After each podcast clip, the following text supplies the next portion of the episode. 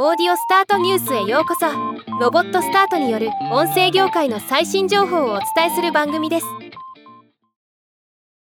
ポッドキャスト制作支援のザ・ポッドキャストホストがポッドキャスト番組における RSS フィードについて調査した結果を発表しました。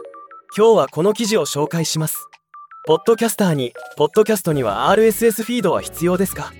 と尋ねた結果ポッドキャスターの67%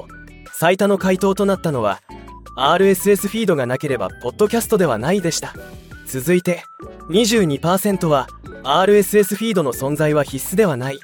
11%はよくわからないと回答しています。この回答はベテランのポッドキャスターの場合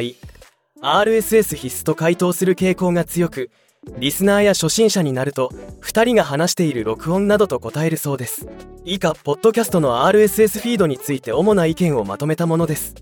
ポッドキャストはオープンでアクセスしやすいものであるべき。現時点で主流なのはポッドキャストはオープンであるべきという意見です。RSS フィードを使用してポッドキャストのエピソードを配信することで誰でも好きなプラットフォームで聴取できるようになります。RSS フィードなしでコンテンツを公開するということは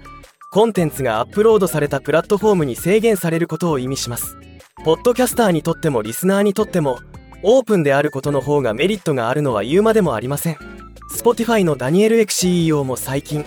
コンテンツに壁を作ることがポッドキャスターに利益をもたらさないことを知りました。ポッドキャスターはより幅広いリスナーを獲得したいと考えています。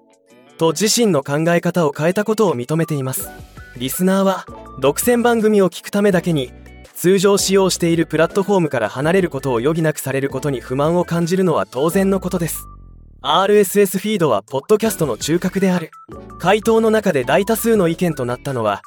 RSS フィードがなければそれはポッドキャストではないということでした。これにはそれなりに根拠もあります。